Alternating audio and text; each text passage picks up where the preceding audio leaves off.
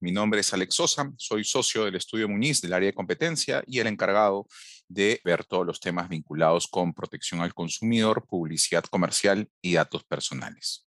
El día de hoy voy a hablar eh, acerca de la guía que acaba de publicar Indecopy la semana pasada, la guía de atención para eh, promociones comerciales con descuentos engañosos una guía bastante interesante que dentro de su desarrollo establece ciertas sugerencias, recomendaciones, no tanto para los proveedores como consumidores que estén expuestos a promociones comerciales, como también desarrolla algunas de las actividades que eh, piensa promover la autoridad para poder fiscalizar este tipo de estrategias comerciales.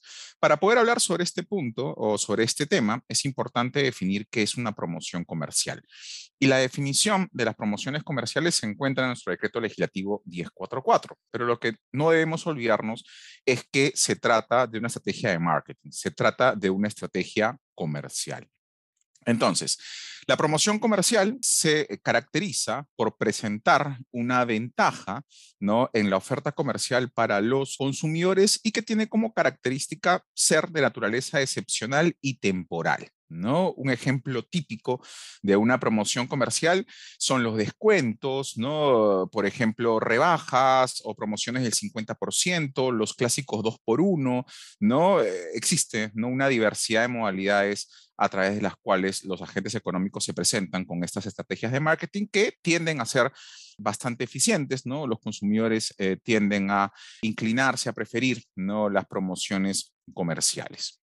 Entonces, ¿cuál es el problema con las promociones comerciales? Bueno, un problema que identifica esta guía y que ya lo viene identificando además la autoridad desde un precedente de observancia obligatoria que publicó el año pasado, es que algunos operadores económicos presentan ¿no? supuestas promociones comerciales que no lo son, promociones comerciales engañosas. Por lo general, utilizando estrategias señuelo, ¿no? Como supuestos descuentos cuando estos en realidad no existen, ¿no? Por ejemplo, que un agente económico ponga en su publicidad comercial antes 800 soles, ahora 600 soles, pero que este producto nunca haya estado a 800 soles, ¿no? Claramente esta sería una promoción engañosa, ¿no? Un agente económico se estaría presentando con una supuesta oferta promocional que en realidad no es tal, ¿no? Entonces, esta conducta es sancionada por el artículo 8 del decreto legislativo 1044 por los actos de engaño, ¿no? Entonces, en esta guía, el INECOPI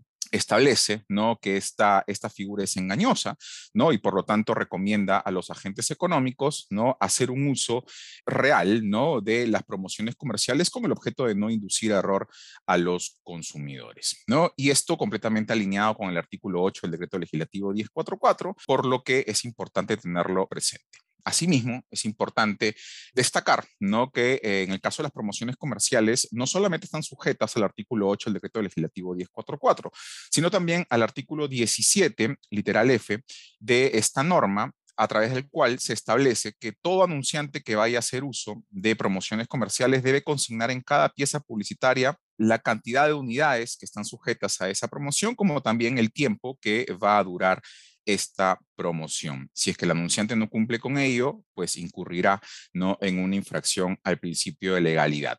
Cabe señalar ¿no? de que el artículo 14 del Código de Protección y Defensa del Consumidor también establece disposiciones sobre las promociones comerciales. Entonces, esta guía ¿no? sugiere bastante bien a las empresas anunciantes a contar con todas las pruebas que acrediten las afirmaciones comprobables que van a desarrollar a través de sus promociones comerciales previamente a ello, ¿no? Evidentemente también difundir promociones que no sean engañosas, que no sean susceptibles de inducir a error a los consumidores y además no eh, propone o sugiere a las empresas a contar con protocolos y códigos de conducta internos, ¿no? que permitan de alguna manera reducir la posibilidad de incurrir en una contingencia legal por la comunicación de estas estrategias publicitarias, lo cual consideramos ¿no? que además es una sugerencia bastante válida. ¿no? La mejor forma de poder reducir el riesgo ¿no? de una infracción en lo que son nuestros canales de comunicación y en nuestras áreas de marketing,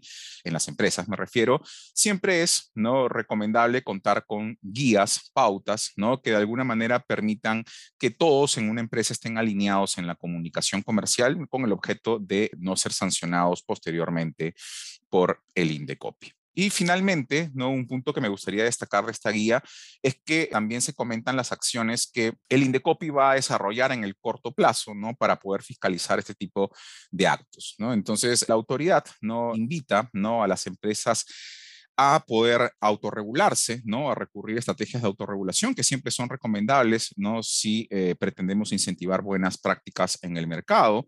También establece, ¿no? De que en un futuro se publicarán en sus plataformas digitales, ¿no? Las empresas que estén incurriendo en estos actos de engaño y, claro, siempre y cuando eh, el procedimiento haya culminado, ¿no? Y se encuentre firme, que ya no sea cuestionado, ¿no? Por una de las partes y finalmente establece de que va a hacer uso de herramientas tecnológicas, ¿no? Como algoritmos para poder investigar promociones comerciales que se vienen difundiendo a través de canales online, ¿no? Lo cual, de hecho, eh, siempre es saludable, ¿no? Siempre es bastante interesante, ¿no? Que una autoridad de competencia, en este caso como el Indecopi, haga uso de herramientas tecnológicas para poder fiscalizar de mejor manera el mercado.